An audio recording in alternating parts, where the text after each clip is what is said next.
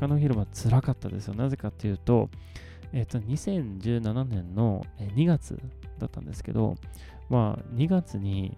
モスクワに行かれたことのある方ならわかると思うんですけど、なんかね、なんとなく寒そうだなって今思いました。もうね、うん、あの死にそうなほど寒くて、いや、私、スウェーデン出身ですけど、ロシアに行った時に、あのマイナス20度ぐらいだったんですよ。え、この写真撮った時も？そうそうなんですよ。えー、で私はね、あのスウェーデンで、まあ、南スウェーデンが出身なので、まあ、寒くなっても大体マイナス5度とかそれぐらい。まあ、それは十分に寒いのは寒いんですけど、ただね、マイナス20度はね、もうね、別世界ですよ。そしたらね、これすっごく恥ずかしいんですけど、Q ちゃんがね、そのカバンに入ってるんですよ。え？預けちゃったんだ。預けちゃって そ何をしに来たんだろうなってなるんですよね。で、なんかまあ ATM とかにも行って、まあちょっとあのタイの何なななでしたっけ？バーツ、それをまず下ろして、えー、まあ全くないと困るんだろうなと思って、えーまあ、結局多分クレジットカード使ったと思うんですけどね。まあでも、まあ、とりあえず下ろして、で、その後になんか、えー、タクシーに乗る前にちょっと待ってよ、なんかさ、私、ちょっと大事なものを忘れてるんじゃないって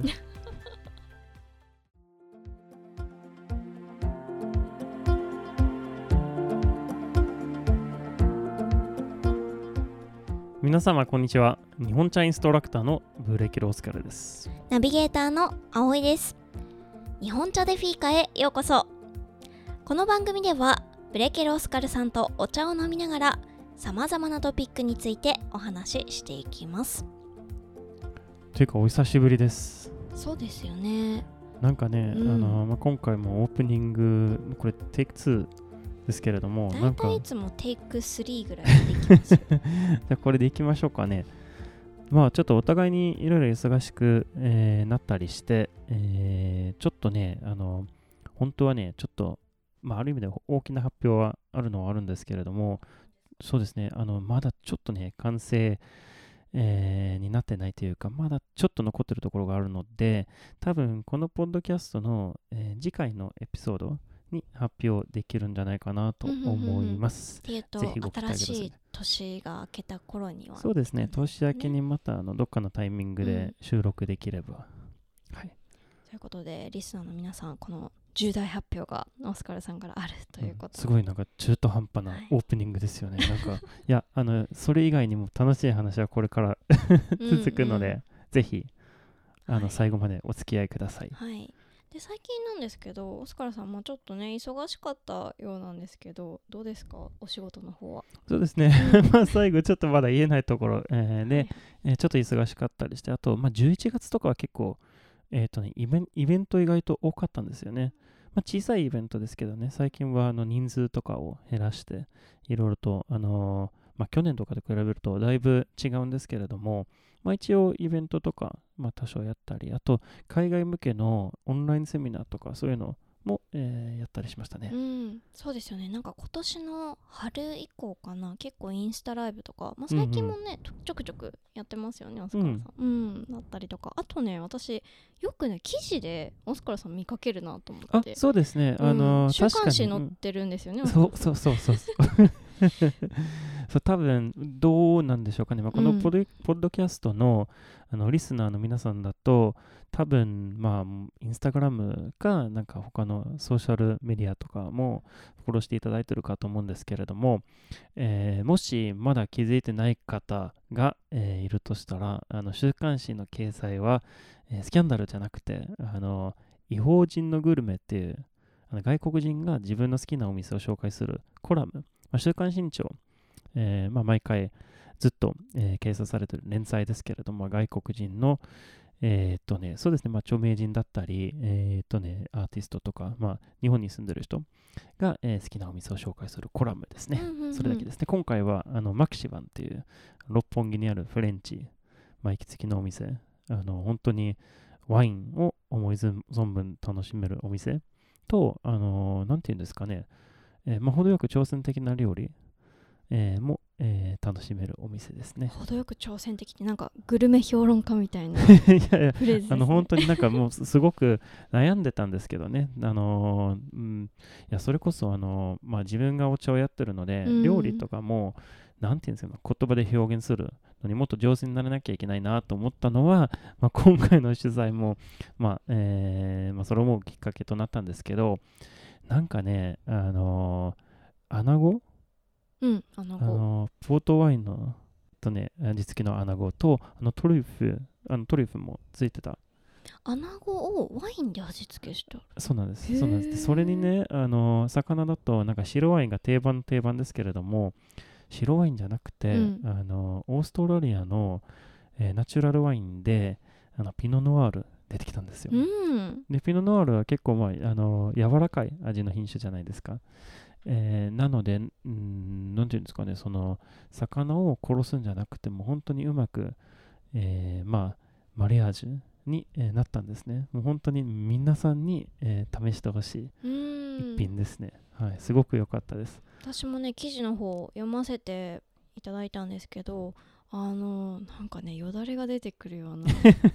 そうすごい美味しそうで、でまたねオスカルさんも美味しそうに食べてましたね。うん。で、写真もついてましたね。あと、うん。これ、あの、ヤフーニュースにも掲載されたので、多分、分まだ記事残ってると思うので、うん。あの多分マクシワン、ブレーケルオスカルとか、まあ、週刊新潮かなんかで検索してみると、えー出てくるんじゃないかなと思います。まあ、ぜひあのお読みください。まあね1年に2回も週刊誌に掲載されるってね 確かにちょっとやややばいよね。はい、あとね週刊誌だけじゃなくて私すごいねちょっと感動したうん、記事もあってイングリッシュジャーナルっていうねこれウェブメディアですね、はいはいはい。うん、で私が実は学生時代の時にずっと使ってた単語帳を出版されてるのがアルクさんなんはいですけど、アルクさんのねメディアで、まあ、オスカルさんがコラムを書いたということでお知らせもらって読んだらすっごいいいコラムでした。おお、うん。ありがとうございます。これ連載だったんですよね、だったんですね。うん。あの3回、えーに分けて、まあえ1回目は、えーっとね、えーまあ、言葉の勉強とか、うんうん。あと,、えーとねまあえーまあ、日本に来て気づいたこととか、カルチャーショックとか、共スウェーデンと日本の共通点と、えー相違点について話したんですけど、えーあそうですね、2回目の方はなんかあの言葉の勉強とか、で最後になんで日本茶好きになったのかとか、まあちょっとあの特に最後の記事はちょっと変わった感じの記事うんうんうん。だったので、そうですね、まだ読まれてない方はぜひ。そうですね。ちょっと概要欄の方にリンクね貼れたら貼っておきたいなと思います。でもなんかずっと読んでたいなって思うような連載でした、ありがとうございます。うん。本当はね、あのー書き出したらすごく長くなっちゃったんですよね。うん。なんか他にも紹介したいエピソードとか、あこういうのも多分、うーん、まあ、どうなんでしょうかね。まあ、読んで楽しいとか、あの読んでまあ面白いんじゃないのかなといういくつか他のエピソードもあったんですけど、結局、まあ、文字数が限られてたので、結構その、なんていうんですかね、もう記事を書くっていうよりも、いろいろ削除していくのは、うんうん大変だった、えーまあ、というような流れになったので、今後ちょっと、まあ、ノートとかいろいろと、えー他のページとかでまた記事を、あのーまあ、書けたらと思います。楽しみにしてますはい。さあそれではですね、えーこ今日のまずトピックに入っていく前に、まあ、毎回恒例のね今日のお茶オスカルさんに入れていただきたいと思いますじゃあちょっと準備をお願いしますはい。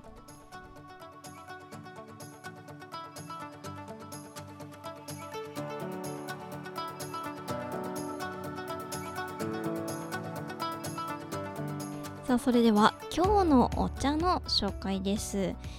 今日はね実はタイトルが、まあ、いつもねオスカルさん自身の話とかそういったエピソードが多いんですけれども、まあ、実は今日はねオスカルさんのなんだろう旅のお友達が主役なんですかね今日のポッドキャストは。そうですよね。うん。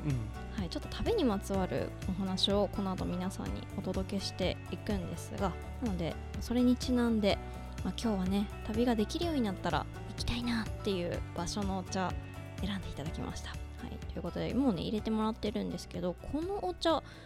なんていうお茶なんですか、オスカルさん。そうですね、あのーまあ、入れたお茶とかもそうなんですけれども、ちょっとね、あの注目してほしいのは、あのその横にサンプルうん。を置いてみたんですけどなんかこのお茶の葉の色ってね色がなんか黄緑っぽいんですけど。うん、うん。これはどこの何県のお茶？これはね、あのーえー福岡の八女八女市のお茶なんですけれども、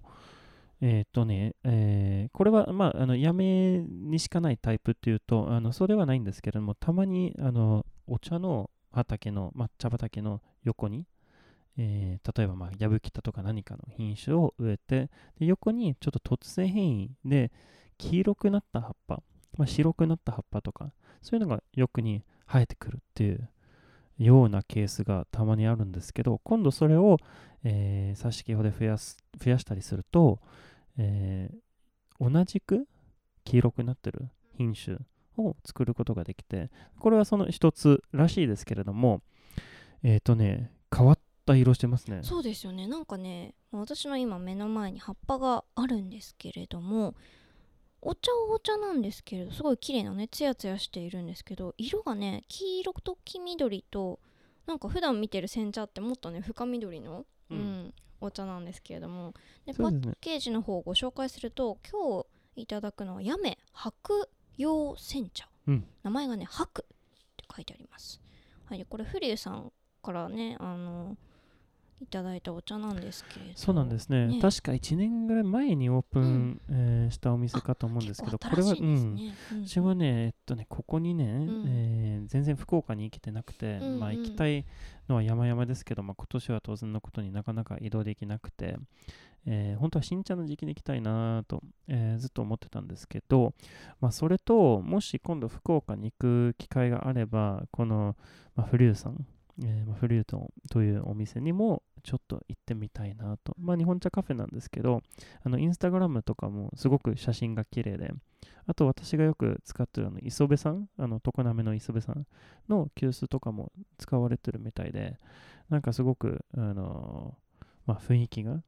良さそうなので、まあそこで、まあ、福岡に行くチャンスがあったらそこでお茶飲んでみたいなと個人的に思ったりします。じゃあちょっと今日はね、うん早速その福岡に行った気分をそうですね。お。茶で味わいましょうか。そう、お茶ではい旅しましょう。だ 結構なんか色はね綺麗な色してますね。これもでもやっぱり普段飲むお茶よりもちょっと深蒸しなのかな？そうですね、あのー、やめの方は多分、まあ、あの、蒸す時間が、えー普段、まあ、我々はこのポッドキャストでよく紹介してるお茶、うんうんうん。と比べると蒸す時間が長いんでしょうね。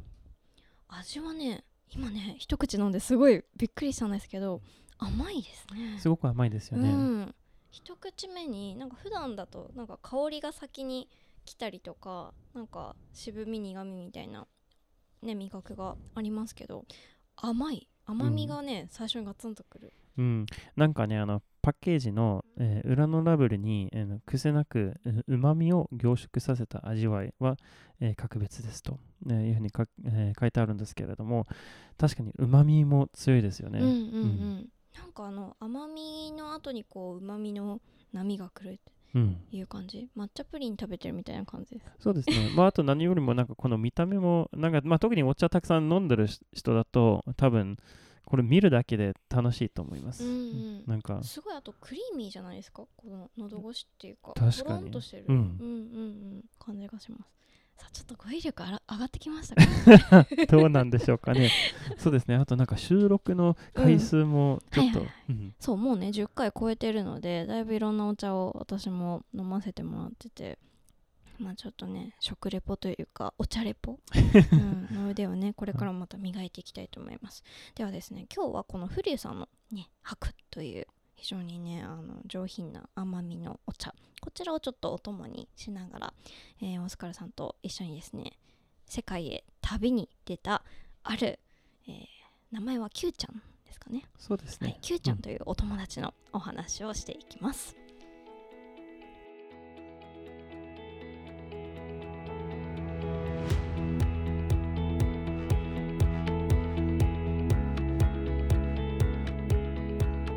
あそれでは今日一つ目のトピックです。さあ今日のタイトル「日本茶と共に旅する」とね題しましたがさあ今日はですねオスカルさんのお友達 Q ちゃんの話からしていきます。そして今日は裏話も聞けるということで。いきなりなんですけどオスカルさんこの Q ちゃんって誰ですか、うん、えっ、ー、とねあの常滑焼きの急須ですね。あの小さいちょちょっと待って急須だから Q ちゃんなんですか？あそうなんですよ。そのまま。ネーミングのセンス最高でしょ？まあなんかちょとそこはノーコメントで。まあでもオスカーさん普段はねセンスねいいですよねネーミングの。まあそうですね。お茶の商品とかは結構頑張ってますけど、うん、まあなんとなくうんとねまあそうですね。この子は、うん、まあそのままでいいんじゃないかなと思って、うん、なんかね、はいはい、あの勝手にねえっ、ー、とね急須くんとかっていう,、いう人もいるんですけどなんかそれはそれは違うでしょってなんかまあやっぱ Q ちゃんの方が可愛いですよね、うん、じゃあ今日はこの Q ちゃん、はい、見たことない人のためにね説明するとオスカーさんこれねどんな急須ですか？手触りとか。そうですね、あのー、かなりシンプルなデザインの、うん、えー、急須でして、えー、っとね、多分、まあ、日本茶インストラクターとか、お茶のイベントとかやってる人たちは、えー、知ってると思うんですけど、えー、常滑の高助さんっていう、まあ、釜、高いに、えー、資料の師、まあ、高助と読むんですけれども、えー、よくあの日本茶インストラクターが、えー、なんかスタンダードの急須を使ってるなんかクリーム色みたいなそうですね、そうですね、まあちょっと白っぽいっていうか、うんうんうん、まああのどっちかといえばそうですね。クリーム色、えー、っぽいのがよく使われてますけれどもそれと同じようなデザインだけどこれはえっ、ー、とねマットブラック、えー、みたいな感じですねで、小さいんですよ。あの、これね、写真を見ると、もっと大きいんじゃないかなっていう人も多いんですけど、まあ、要するにあの実実物を見ると、意外と小さいんだなっていうふうに、まあ、反応する人が多いですね。私もね、うん、これ持ったことあるんですけど、うん、結構小ぶりですよね。そうですね。本当にだから1人分ぐらいかな。そうですね。あのーうん、容量で言うと、ね、120ミリとかそ、そんな感じじゃない、ね、うん、多分、うん。なるほど。はい、でこのね小さな急須なんですけれども、まあ、実はオスカルさんのインスタグラムにたびたび「ハッシュタグ旅する急須」という形で、うん、まああのねインスタグラムされてる方は検索してもらうとたくさん写真が出てくるんですけどこれもあの同じ急須をいつも世界中に持ち歩いてるんです。そうなんですね。この急須は、えーまあ、実は日本茶インストラクターの、まあ、同じく、あのー資格を持ってる人たちが、えー、私、えー、静岡に、東京から静岡に引っ越した時に、これね、2015年の3月かななんか送別会をやってくれたんですよ。で、まあその時にいただいたもの。あそうなんです、ね、でずっと2015年から、えー、使ってて、で、小さいので、旅行旅行とか出張とか、えー、の時にも、まあ、すごく簡単にえー、まあ、持っていけるっていうのもあるので、いつもなんか、まあ、えー、ずっと周りにいるような感じです、ね。うんうんうん。なんかオスカルさんにね、あの前にこれどうやって運ぶんですかって聞いたら飛行機乗るときは必ず手荷物に、うん、そうなんですよ。えー、これはですね、うん、あのまあ、この子ではないんですけど、実はあの急須割れたことあるんですよ。うん、もうこれ、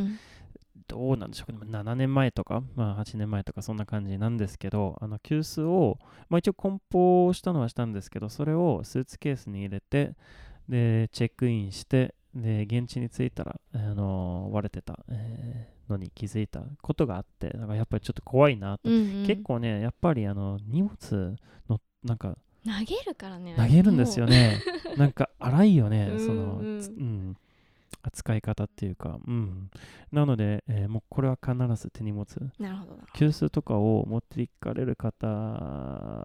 だと、まあ、あの絶対にあの手荷物、うんうんうん、えー、に入れた方がいいよっていう、まあ、今日の まあ、おすすめというか、はいはい、懐かしいな。私もニューヨーク行った時帰りねあの手荷物リュックに入れてきました、うん、ただね急須の箱って結構かさばるじゃないですか、うん、この Q ちゃんもそうですけど結構小さい急須でも箱は大きいからかさばるんだけどでもね手荷物に入れた方がいいですね。そうですね、うん、そうですね。頑張って手荷物に入れた方がいいですね。はい。念のために。いやなんか割れるとやっぱ悲しいんですよね。ねそうですよね、はい、じゃあですね今日はこの旅する急須、まあ、ぜひ皆さんにねあの写真をあの見れる方はあの見ていただきながらね聞いてもらえるとちょっとクスッと笑えるんじゃないかと 思いますこの旅する休ツの、まあ、写真撮影のね、まあ、裏側とこの旅にまつわる、まあ、いろんなエピソードをね、えー、実際に私たちも今スタジオで写真をいくつかオスカルさんにご用意いただいているのでこれ見ながらですね、えー、話を進めていければと思います。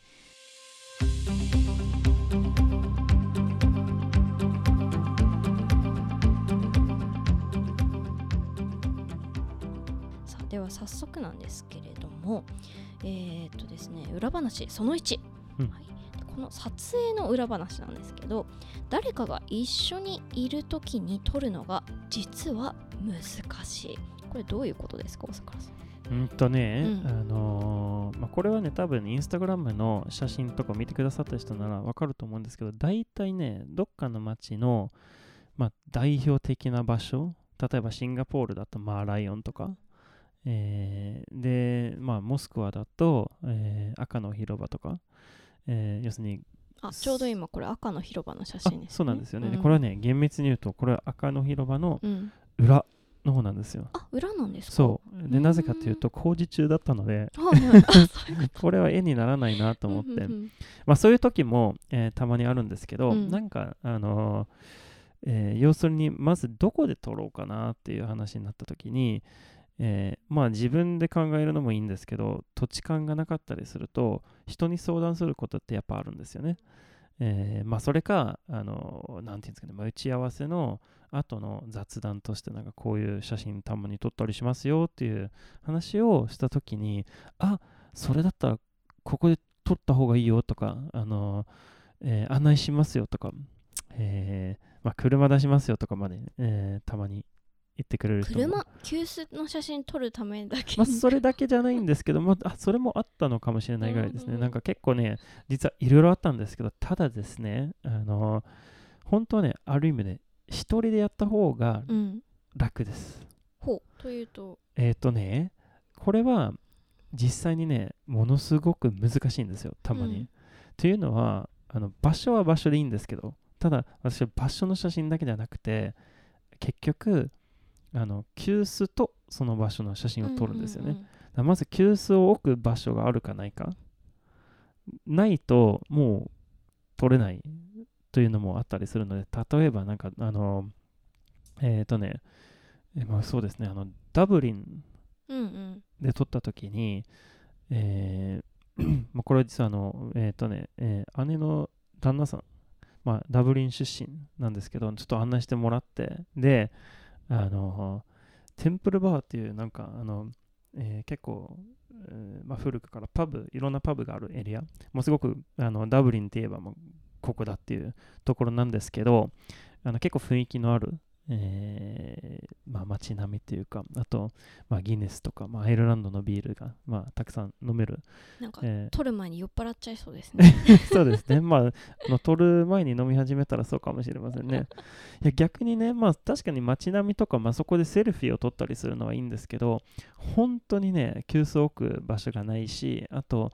えっ、とね、撮ってもね、あの、一つの建物しか映らないとか、ものすごく撮りにくくて、まあこれは難しいなって、まあ本当は、ね、行く前にはこれは難しいと思うよって言ったんですが、いやーでもダブリンって言ったら、まあここが一番代表的な場所でしょとかってなんか、なんかそこに行かなきゃいけないっていう、なんか、まず撮ってみなきゃいけないっていう、なんか義務じゃないけど、なんか 結構そういうのがあったりして、まあ逆にまあ一人だったら、例えばじゃあ、えーインターネットでね、えー観光地とか、えーいろんな写真を見て、ああ、これだったら多分急須載せられそうとか、あうん。の急須と一緒に写真撮れそう、えーなんじゃないのかなという、まあ、ような感じがするんですけど、一人、まあ、人がいるとなんか、なんとなくその人の意意見っていうかさ、なんか、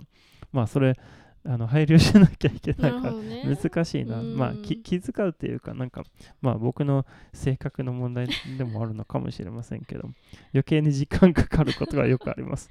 まあ、この場所選びね普通だと例えば日当たりとかあとうんまあ背景としてまあ色の、ね、配色だったりとか、うん、まあ、人を撮るとか風景撮るだったらそのあたりでいいと思うんですけど Q ちゃんの場合はね Q ちゃんがこう置く置かれる場所までちゃんと調べておかないといけないってことです、ね、そうそうなんですよ。なるほど。なるほどそうあと意外と難しいんだ。そうすごく難しいんですよ。あとねたまになんか時間的に間に合わないとかっていうのもあるんですよ、えー例えばあのーえーっとねロサンゼルスの時にえーっとねこれロサンゼルスですか、えーっとね、ではないですね。これ香港ですね。これもに、うんうん。似たような感じですけどね、はいはい。香港の、あ、そうですね、あの、ビクトリアピークから、うんうん。えー撮った時に、今これね、見えているのが夜景ですよね。そうそうなんですよ、うん。あれはねにお茶と Q ちゃん。Q ちゃんもう黒いから暗闇に溶け込んでますけどそうそうそう、奥にね夜景が綺麗に見えてます、ね、そうでもこれも結構、あの難しいですよ、うん。あの夜景はね、まあ、夜景をそもそも綺麗に撮るのは難しい、まあ、きあの大体ねこれ携帯で撮るんですよ全部。あそうなんだ。そそそそうなんですよ。なのであのそれれ自体はあの難しいんですけどもっと難しいのはね、うんうん。結局あのーこれはね夜景自体が綺麗でもやっぱちょっと光を急須に当てないと急須自体が見えなくなっちゃうので、まあ、そういうのが難しかったりして。であのロサンゼルスの時に、えーなんで失敗したのかというと、まあ、失敗というかあの何が難しかったのかというとあの結局あのハリウッドサインがあるんじゃないですか、うんうんうん。それそこで撮りたいなと、えーうん。思ってたんですけど、まあ、今あの見ていただいてるんですけどこれまさに夜景の写真。すごい綺麗。これがロスの夜そう景ですか？へー。結局ねあのグリフィット・オブザーバトリーっていう、えーところで、えー撮ったんですけど、うん。これね、あのー真後ろ、えー要するに自分の、まあ、背中側にハリウッドサインがちょっと離れたところにあるのはあるんですけど、うんうんこれはね、2時間、まあ、2時間半とか前だったら多分すごく綺麗にうん。ハリウッドサインを背景に撮れたんでしょうけど、着いたのは多分夜の6時ぐらい。まあ、出張だったので結構、結構そういうのもあったりするんですよね。そのこの写真を撮るために現地に行くわけではなくて、なんか何かしらの仕事とか、えーまあ旅行である時もあるんですけど、えーなかなかこれに合わせることはできないんですよね。いくらいい写真撮りたくても。結局、あのロサンゼルスの、えー夜景の写真に。これはねこれで綺麗ですけどねすごくそうですね。あうんとこれ、なんか私、実は見たことないんですけど、あのララランドっていううん映画あるんじゃないですか。なんかあれも確かなんかググリフィット・オブザーバトリー。でのシーンがあったみたいですねまあ、あの知ってる方はぜひ、なんか多分、まあ、これ見たら、あ、そうなんだなって。そう、なので、そういうなんか時間とか、まあ、天気とか、なんか結構、結構たくさん難しいところがあるんですね。まあ、それプラス、私そもそも、まあ、写真家とかではないし、まあ、特にあの写真撮るのがすごく上手なわけではないから、なんか、あの、結構意外と難しいんですようね。ん。あとなんかこの写真撮ってる時って、まあ、オスカルさん一人か、まあ、あるいは案内してくれる人と、まあ、撮ってるわけじゃないですか、うん、で私今ふと思ったんですけどそういった観光地とか、まあ、有名な場所とかに行ってねうん、急須とお茶とこれを結構一発でね撮るわけじゃなくてこう一生懸命こういろんな角度から撮るわけじゃないですか。そうなんですね。そのうん。光景って結構シュールですよね。なんか他の人に見られたりしないんですか、えっ、とね、めちゃくちゃ見られてますよ。えっとね、この人は一体何やってるんだろうなって。うん。いや、なんかね、こういうようなことをやってる人だと、大体ね、まあ、ぬいぐるみとか、あ、そうですね、なんか、あの、アメリみたいな、あの、フランスの映画の、あれみたいに、あれは確かなんかサンタみたいな、なんか人形、えーになってるんですけど、急須であちこ、まあ、思ってあちこち写真を撮ったりする人は、ほとんどいないんですよね。あの、まあ、いなくはないかもしれませんけど、私みたいになんかもう15カ国以上で撮る人は、そうそういないので、これを、15カ国以上そうそうなんですよ。ごうんい、なので、えーっとね、これを見る人たちはたまになんか写真を撮り始めるんですよ。なんかえオスカルさんの写真を撮る？そうそうなんですよ。なんか、あなんか変 変な人がいるみたいな。ということで、あの写真を撮られることもあるんです。だから多分私が、まあ、誰かの、まあ、知らない人の、うんえーソーシャルメディアかなんかにアップされてるんじゃないかなああと、なるほどうんえー思いながら、はいはいはいそういうのもあったんですよねう。ーんでちなみにこのいくつか今ね写真見せてもらってるんですけど全部のこの湯飲みにお茶入ってるんですよね。そうなんですね。うん。ほとんどそうです。えってことはそう、うん。私ねこれずっと聞きたかったんですけど、はい。例えばねこれ今ロシアの赤の広場、うん。ですよね。これって赤の広場でお湯を沸かしてお茶入れてるってことでですか？これね、そう、お茶入れてます。えどどうやって？全部持ってくんですか？あそうそうあの水筒に、まあ、ホテルでお湯を沸かしておいてそれを、えーまあ、小さな水筒に入れて、まあ、注いででまた持って行ってでその場でお茶を入れるんですよ。ところがですね、これはね、あの特に赤の広場つらかったですよ。なぜかっていうと、えっと、2017年の2月だったんですけど、まあ、2月にモスクワに行かれたことのある方ならわかると思うんですけど、ね、なんかね、なんとなく寒そうだなって今思いました。もうね、うん、あの死にそうなほど寒くて、いや、私、スウェーデン出身ですけど、ロシアに行った時に、あのこれマイナス20度ぐらいだったんですよ。え、この写真撮った時も？そうそうなんですよ。えー、では私はね、あのスウェーデンで、まあ、南スウェーデンが出身なので、まあ、寒くなっても大体マイナス5度とかそれぐらい。まあ、それは十分に寒いのは寒いんですけど、ただね、マイナス20度はね、もうね、別世界ですよ。本当にね、例えばね、あのお店から駐車場まで行くときに、うん、何十メートルしか離れてないのに、まあ、とにかくマフラーを巻きましょうとか、まあ、帽子をちゃんと、まあ、かぶって、じゃないと、もう寒いというよりも痛いですよね。あなるほど、まあ、私マイナス10度までしかないんですけど、うん、うん、なんかねマイナス5度より寒くなると痛みを感じるようになります、うん、顔とかね痛いですよね。痛いですね、うん、なんかあのモスクワはえー、っとね夏になるとものすごく素敵な街みたいですけど、なんか現地の方にも言われたんですけど、冬はね、寒いんですよ、やっぱり。じゃあ、下手したら、このお茶とかも置いといたら凍っちゃう、ね、多分凍っちゃうと思いますよ。あのもう少し時間が経ったら、いや特にあのこのモスクワの時はね、うん、えーとまあ、出張で行ったんですけど、日本茶の PR 活動を、えー、見本市でするために、まあ、行うために行ったんですけど、でちょっと余裕のあった日に、えーまあ、結構、泊まり先は赤の広場の近くまに近かったっていうのもあって、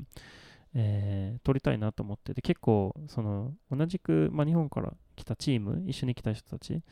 え、もう、えー、まあ楽しそうだから一緒に行きましょうっていう話になってあとロシアの、えまあ、ロシア人の通訳者も一緒に行ったんですけど結構ね楽しいと思ってくるのは1分か2分ぐらいですよね。マイナス20度の中でなんかいろんな角度から撮ったり、あと結構観光客もいるんですよね。なんかちょっと雰囲気台無しになっちゃったなと思って、あの何回も撮り直して、なんか例えば現職のダウンとかを着てる人がいたりすると、なんかもったいないなと思って。あせっかくのこの赤のねそうですね。で基本的にはあの、うん、あんまり修正とか、まあ、たまにちょっと光とかだけを後に修正する。まあそれぐらいだけで、なんかあのフォトショップとかでなんか何かしたりするとかと合成とかみたいなのは一切やらないので、まあ、その場で、えーまあ、その日に映る風景撮りたいので、えー、たまに20分とか経ったりするんですけどマイナス20度の中でさすがにそれはちょっともうね手の感覚なくなっちゃいそうです、ね、そうですね。ちょっと辛かったですね。あとさっきなんか湯飲みの話があったんですけど、はいはい、湯飲みが登場しない写真も多分そうですね。2枚とかぐらいですかね。かなりユニークですけど1回だけあのこのこの子ですね。Q ちゃんが、えー、生まれた場所えー、愛知県の常滑の、えー、高助桃園えー、で写真を撮ったことがあります。あこれがねその写真？そうですね。なんかちょっと大きな急須の上に Q ちゃんが乗ってるそうですね。こ 工場の中にはい、えー、あった急須、えー、の上に乗せてみて、うん、なのでまあこれはもうお茶も入ってないんですけど、うんうんうん、でもほとんど入ってるんですよマイナス20度でも。すごいですね。それかあの30度の暑い中でも、うん、大体ね逆に一番今まで撮影で暑かった場所ってどこですか？一番暑かったのは、うん、えっ、ー、とねシンガポールとかですかね。マーライオンで撮った時。あとあそうですねタイも暑かったです、うん、あタイもというかあの、ね、大変でしたいや、今ね、ギャグのつもりじゃなくて、本当に、今回だけは無罪。えっとね、あの、いや、本当に大変でしたよ。どのあたりが大変だったんですか？あのカレーが、えー、辛かったとかそういうのじゃなくて、うん、あのえっ、ー、とねもうこの旅するキュースの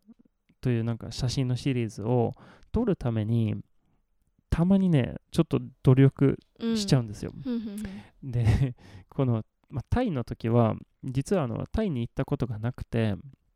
で本当は目的地はタイじゃなくてイタリアとフランスだったんですよ。で、あ、トランジットだったんですそうなんですよ、うんで帰りに、えーまあ、一番飛行機切符が安かったのはあのタイエアとかっていうのもあったりして。で、えーまあ、調べてみると、うん結構ね、えー待つ時間は7時間ぐらいあったんですよね。7時間だったらもしかしてなんかちょっとねバンコクにうん。なんかまあ行けるんじゃないかなと。なんかそういえばタイっていうとあの葵ちゃんはなんか親しみあるんですよね。あそうですね。去年でしたっけ？時からずっと行ってるのとちょうどそうかな？去年になるのかな？去年の5月うん。にタイマッサージのスクールに通ってそう私タイマッサージ師なんですよ実は。うんうん。そうだったんですね、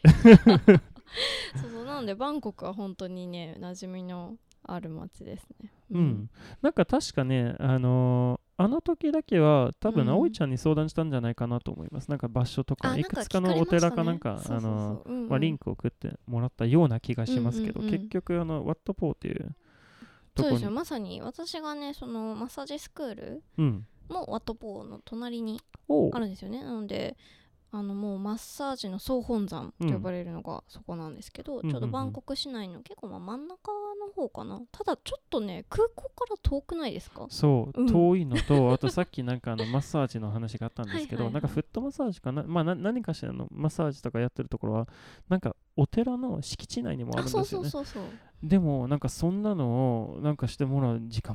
全くもうないんですよ。私がね多分オスカルさんにうん。時間があったら、足だけでもやってもらうといいよっていうのを勧めた記憶はなんとなく今うん。思い出しました、それはね、あの長いフライトの後に、うん。あのもう受けたいのは山々ですけども、全然余裕がなくて、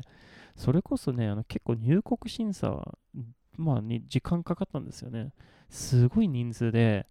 あの結局、まあ、入ったらもう、もうすごいジェットラグでね、あのパリから、えータイまで行って、あんまり、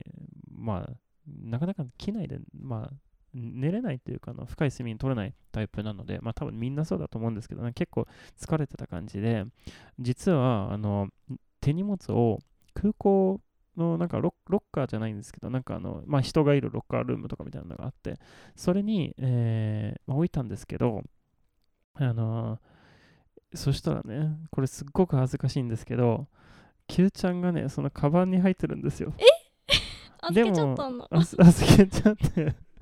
そう 何をしに来たんだろうなってなるんですよね。で、なんかまあ ATM とかにも行って、まあちょっとあのタイの何なななんでしたっけ？バツね。バーツ、ううんん、それをまず下ろして、えーまあ、全くないと困るんだろうなと思って、えーまあ、結局多分クレジットカード使ったと思うんですけどね。まあでも、まあ、とりあえず下ろして、で、その後になんか、えータクシーに乗る前に、ちょっと待ってよ、なんかさ、私、ちょっと大事なものを忘れてるんじゃない？って。で、それでまた戻った。ごめんなさい、ちょっとだけ物を、まあ、取り出したいですって、さっきの人ですとかみたいな。で、まあ、Q ちゃんを取り出して、えータクシーに乗って、えー例のワットポうー、んもうお寺に、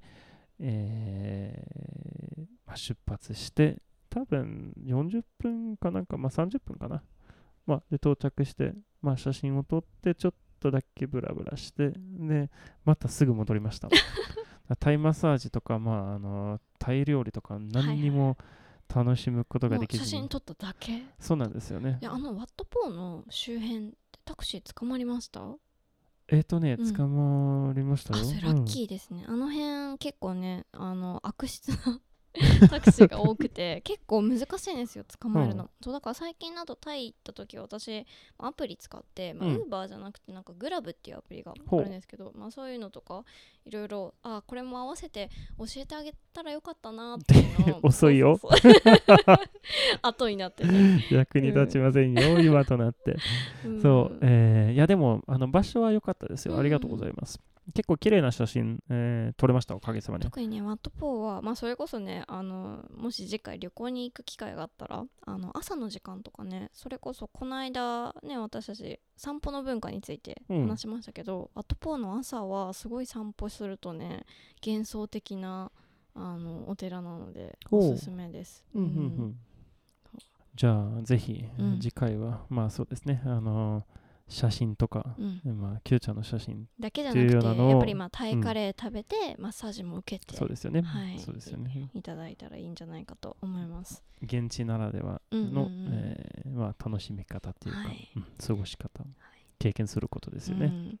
でなんかね我々最近ちょっとポッドキャストの時間をねちょっと短めにサクッと取ろうって話だったんですけどやっぱり、オスカーさん Q ちゃんとなると思い入れがよっぽど強いみたいで ちょっと倍ぐらいの時間になってますね。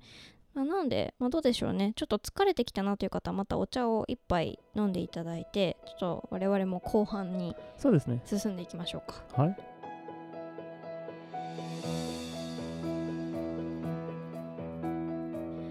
なんか Q ちゃんの写真今のところじゃあ15カ国以上行っていて枚数でいうと大体何枚ぐらい？えっとね49枚になっているはずですけど、はい、はいあのーっていうのは春に全部一気になんかストーリーズ、うんうん。なんかみんなあなね。そう旅しましょうって、はい。多分、えーうざいなと思ってる 人もいるかと思いますけど。いきなりだって急須の写真ばっかりでね。なんそだこれはうそうそう。まあ最後の最後まで付き合ってくれた方もまあいたんですけど、えーまあ要するにインスタグラムのストーリーズに、えー写真を49枚アップするわけ。えー まああのー全部、えー見てくださった方も、まあ、いたんですけど、えーそうですね、えーなかなか今撮れないので、まあ、うんそれこそあの、多分どうでしょうかね、まあ、2月か3月ぐらい、なんかすごくもうコロナでもううんどこの国にいても、まあ、誰も動けない。時に、じゃあちょっとあの、まあ、急須の写真で旅しましょうみたいな感じ。うんうんうん。だから、あのまあ、それであのカウントしたんですけど、ただね、あのアップしてない写真も、まあ、なかなか満足うーんできなかった写真とか、あと、えーっとね、例えば、えーある場所に行くと、同じ街でも基本的には、うーんまあ、時間があれば、い1箇所だけじゃなくて2箇所とか3箇所とかで撮ってみて、一番綺麗な写真をアップするようにしてます。で、たまにちょっと我慢できずに、例えばローマの時は、あのコロセオだけじゃなくて、なんか他にもすごく綺麗なのが撮れたので、うんローマは2枚におなりましたけど、うんまあそういう時も、えーあれば、基本的には、まあ、うーん、まあ、数箇所っていうか、まあ2、2箇所ぐらいとかで、まず撮ってみて、一番綺麗なのをアップ、えーしますので、そうですね、実際になんかすごい何百枚も入ってるんですよね、携帯の中に。携帯の中というか、もうあのクラウドに飛ばされてると 思うんですが、あまりにも多すぎて。うん。結構ねスウェーデンでの写真もねいくつかあるんですよね。ストックホルムとか。そうですね、うん。これは実はあの、あ、そうですね。そ、そんな話してないんですよね。これ撮り始めたのは、えっ、とね、えー私の生まれ育ったマルメっていう町です。なんか1枚目はあの自分の、えー出身地。で撮りたいなと思って、あのターニングトーロソっていう建物が、まあ、なんていうんですかね、あのちょっと曲がってるような、うん。あの高層ビル。ね面白い形ですよね。なんか丸目の建物写真で見るとみんなこう低いのにターニングトロソだけこうニョキッとそうですね、あうんのすごく目立つんですよね。だから多分、マルメのあの写真とか、まあ、インターネットで検索してみると、すぐわかると思います。白い、えー高層ビルがすごく目立つんですね。形もなかなか面白いので、それを、えー背景に1枚目撮ったんですよ。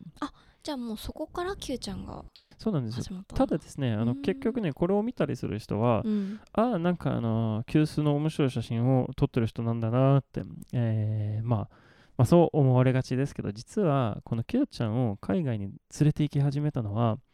その、まあ、1年半とかぐらい前のことですよね。だから、ドバイとか香港にも行ったりして、全然写真とか撮る、まあ、要するにそのアイデアなかったんですよ。ただお茶を旅先での飲みたいっていうのがあったのと、あとお茶って、まあこれ多分前にも話したと思うんですけど、スウェーデンでのセミナーとか、海外のセミナーをトピックにしたときに、うん味が変わるんですよね。味と香りが変わるので、どう変わるのかっていうのを自ら確認したいなと思って、それがね、この Q ちゃんを持っていく、まあ、うーん、理由というか、ま、もともとそれで始まったんですけど、確かの、香港、えーそれこそスウェーデンで1枚目を取る3週間ぐらい前に香港に行って、で、日本に帰ってきたときに、思ったのは、この Q ちゃんっていうか、まだその呼び名がついてなかったんですけど、この Q 数はもう結構ね、いろんな国に持って行ったので、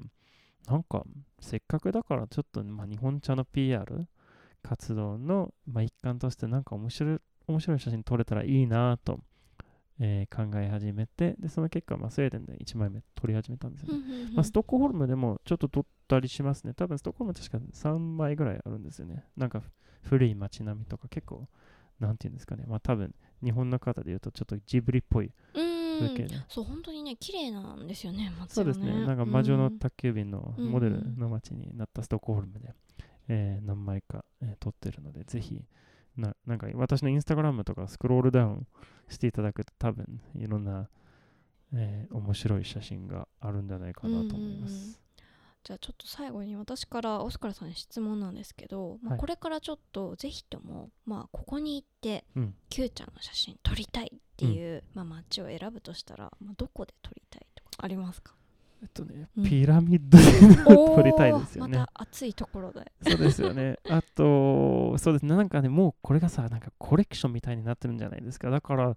えっ、ー、とね、逆になんかピラミッドがないのはちょっと悔しいなと。例えばこれを本にしたら、なんかまだね、うん、例えばエッフェル塔、コロセオとかあったりして、あと結構、うんうん、まあアメリカの写真も多いし、アジアとかもあるし、でも、マチュピチュとかも面白そ、ね、それがいいですね。あとね、うん、そうですね、マッチピッチュで思い出したんですけど、あの南半球がないんですよね。うんうん、あそうなんです、ね、そう。なので、まあ、シドニーのオペラハウスとか、あとリオデジャネイロとかも、うんうん、でも、はいはい、あのイエス・クリストの像とか。あれとかいいかも。ニュージーランドの,、あのホビット村のあそことかすごい可愛い感じにキューちゃんも良さそうですね。馴染みそうですよね。そう、うん、まあ言ってしまえば、うん、あのこのキューちゃんが割れなかったらもしかして50年後とかに観光客として月にも行けるんじゃないかな このキューちゃんは えー、地球だけじゃなくてもう宇宙にも。月に行った常滑焼きの Q ちゃん。そう、うん、すごい話になったんですね、うん、なんかもう、まあ、黒ですからねちょっとどうなんでしょうかね。まあでも月の地面とかを背景にすると面白いかもしれないですね、うん、なるほど。そんなのできたら。そうですね。楽しみにしてますね、ということでじゃあ今日ねご紹介した写真なんですけど、まあ、ちょっとオスカルさん後でねまとめてもらってインスタに上げてもらうってことだったんですけどあと実際にこの写真もうちょっと見たいな実際にね写真として見たいなっていう方は北海道で今展示されてるってことなんですけど。そうですね、うん、あの北海道のあのレステルマルっていうホテルのロビーに実は、えー、確かロビーだったと思うんですけど、まあその、うん、あのホテルの中のスペース、